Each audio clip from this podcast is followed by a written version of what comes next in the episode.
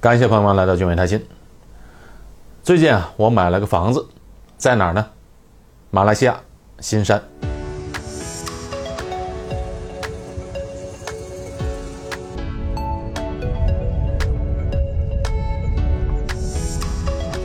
从去年底，也就是二零二二年十月开始啊，我就有这个想法去马来西亚新山买房，而且啊，做了很多功课。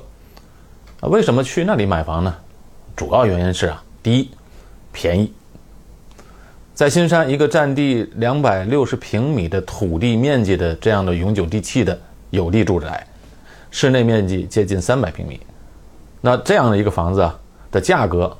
还买不了在新加坡的一个四房式的二手祖屋，便宜的原因，一方面是由于新加坡房子本来就贵啊，马来西亚的房子本来就相对便宜。这个两个地方虽然只隔了一座桥，但是呢，价格落差是比较大的。加上马币这几年持续贬值，新币又相对比较坚挺，造成了两地的房价的差距。现在这两个地方的差距是非常悬殊了，加上这个疫情的打击。马来西亚和新加坡的房价这个落差是越来越大了。马来西亚呢是一个少有的外国人可以买永久地契有地住宅的这么一个国家，在东南亚国家里边啊，据我了解这是唯一的一个。那买这个房子第二原因呢，就是它实用啊，对我来讲比较实用，性价比比较高。在新加坡呢，我们一家四口，再加上我的父母是长期居住在新加坡的啊，父母也长期居住在这里。但是呢，不住在一起，因为如果是六口人再加上个女佣的话，住在一起就太挤了。但随着父母这个年龄不断增加啊，我们早晚是需要住在一起的。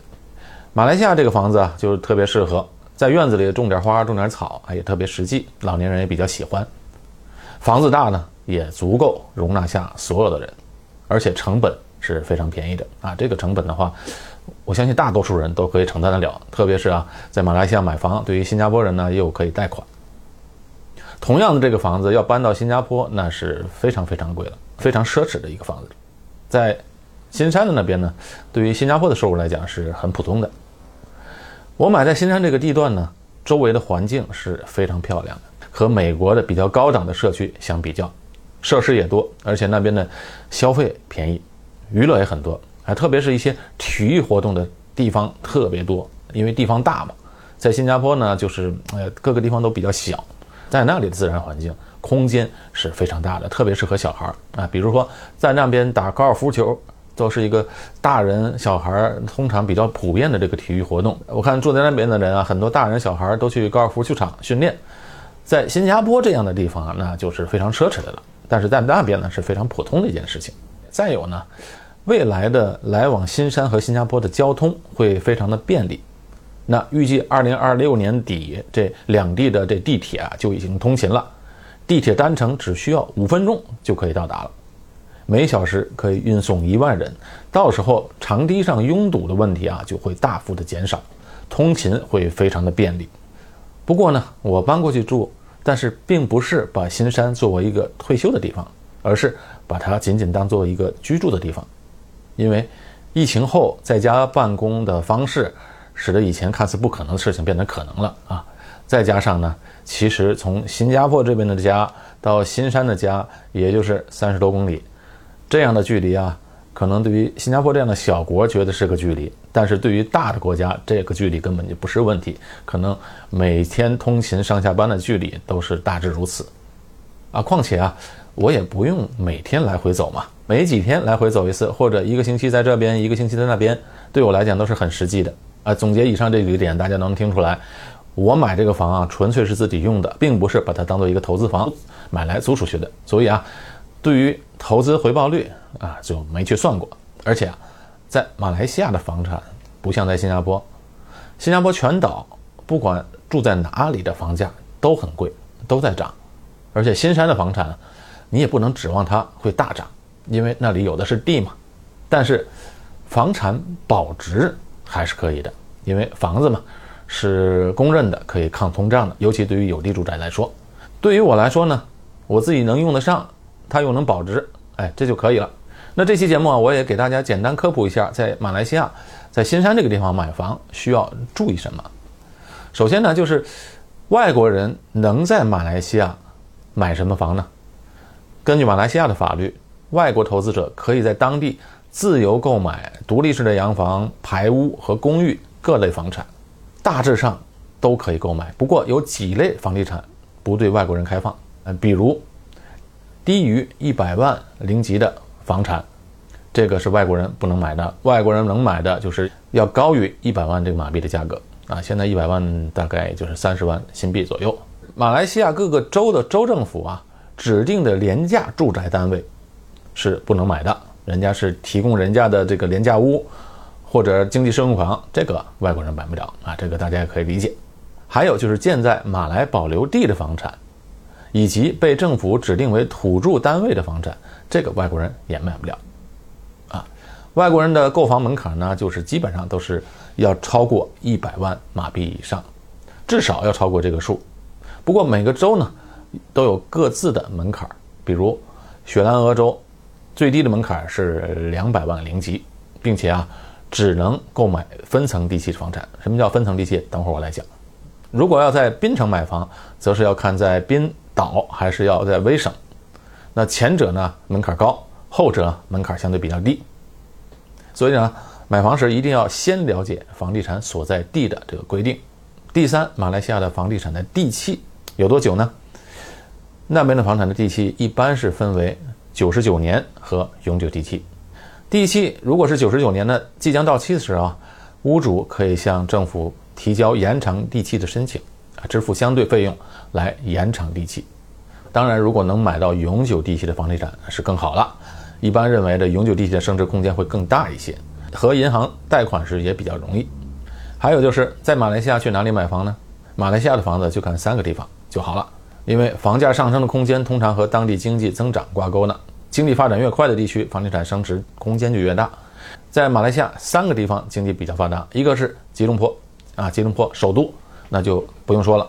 另外是在马来西亚北部的槟城，再有呢就是靠近新加坡的新山，这三个地方是投资热门地点。好买房要注意什么呢？在马来西亚买房，你一定要首先查一下你看中的房子是永久地契。还是九十九年的地契，永久地契是 freehold，九十九年的地契是 leasehold 啊，这个要搞清楚。永久地契的房子可能会贵一些，除了年限之外呢，还要注意 title 是什么？什么叫 title 呢？就是这个房子的地契是什么？这个很关键。地契呢，它就分为独立的地契，独立的地契叫 individual title，还有一种叫分层地契。分层地契就是 strata title，独立的地契多数都是有地房产，比如你买的这房子这块地上面，如果你是独立地契的话，你可以自由的加盖，比如你这个草地上可以加盖房子，或者呢做任何的外部的调整和装修，都是可以的，因为这块地永远是属于你的，你呢将来又可以传给你的后代啊，因为这块地就永久是你的了，而分层地契的建筑物啊。不一样，strata title 呢，除了拥有本身的单位，也和其他的业主共同拥有社区内的公共设施，比如走廊、电梯、停车场、健身房啊、泳池等等。社区内的道路也是一样，你不可以任意修改你自己的房子，因为它是整体来规划。那就好像新加坡的公寓单位一样，一般公寓单位都是 strata title 分层地契的。那在新山的有地住宅。有的是独立地契，也有分层地契的，这个要注意查看。当然，这个独立地契好还是分层地契好，各有利弊，也没有说是绝对的好。我呢是比较喜欢 individual title 的。再有呢，在马来西亚买房啊，一定要注意这个开发商，就是发展商，靠不靠谱？是不是买房后马上就能拿到地契？啊，这个很关键。在马来西亚呢，有的发展商会拖很久才给你地契。我听说啊，我听说的，有的能拖上十年之久。所以记住，房契不在你的手里，你住的房子还是属于发展商的啊，这个一定要搞清楚啊，一定要注意，买找靠谱的发展商。那如果买二手房的话，那就不跟发展商打交道嘛，你就要查清楚这个卖给你房子的人这个房子 title 是什么，它的是九十九年还是永久地契。它是分层地契还是独立地契？这个要搞清楚，要仔细查看。第二点呢，就是买房时候还要注意因为你首先在做这个投资之前，你要确定一个目标，你这个房子的用途究竟是什么？是自住还是出租？